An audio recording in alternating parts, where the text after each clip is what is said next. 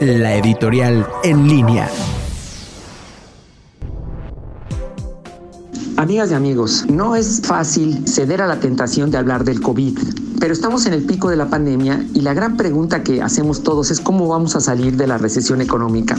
Los teóricos de la economía, los países que han salido de esta, siempre han tenido una sola fórmula y es consumir. El Producto Interno Bruto de cada país se compone por el consumo, el ahorro, la inversión y la balanza comercial que expresa el intercambio que tenemos con otros países. Pero lo que está probado es que aquellos países que más rápidamente salen de las recesiones son aquellos que tienen más confianza de los consumidores, más confianza de los inversionistas y que están dispuestos a dejar de ahorrar para mejor invertir y consumir. Es cierto que lo que se espera por el, el, mes, por ejemplo, de abril, es que la recesión del país haya sido de una caída de casi 14% del Producto Interno Bruto y la acumulada para todo el año 2020 puede estar cercana al 8-10%.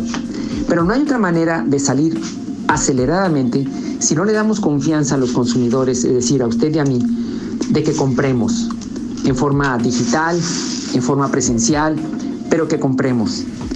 La confianza en el futuro ha mostrado que es aquello que activa el consumo y que permite que las economías se recuperen. Así que en la medida de nuestra, de nuestra posibilidad, tendríamos que incrementar el consumo con confianza.